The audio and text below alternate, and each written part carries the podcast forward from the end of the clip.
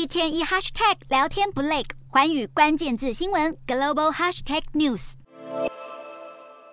见到亲密的盟友，习近平面带灿烂笑容，抢先一步握住对方的手。反观一旁的普丁，眼神飘忽不定，看起来紧张兮兮。曾被视为共产世界老大哥的俄罗斯，热情款待来访的中国领导人。不过，当今国际局势诡谲多变，现在到底由谁占据领导地位？肢体语言学家这么看。两人坐下来对谈，习近平言行举止沉稳又放松，普京却紧握拳头，目视地板，腿部还时不时抽动，犹如做错事面对兄长的小孩，再度体现两人在外交场合中的地位之差。专家认为，从紧张的气氛中可见，虽然双方都以亲爱的朋友相称，但实际上却存在许多利害关系，再度印证了政治中没有真正的朋友。习近平临走前私底下告诉普丁，俄中将联手推动百年变革，这恐怕代表着美国独占优势的单极体系岌岌可危。近几年来，亚洲、中东、南美洲等地第三世界国家纷纷崛起，互相结盟，形成强大的区域力量。而这样迈向多极化世界的趋势，已经开始让美国忐忑不安。华府不愿就此放弃冷战结束以来无可挑战的主导地位，回归与二中之间的大国竞争。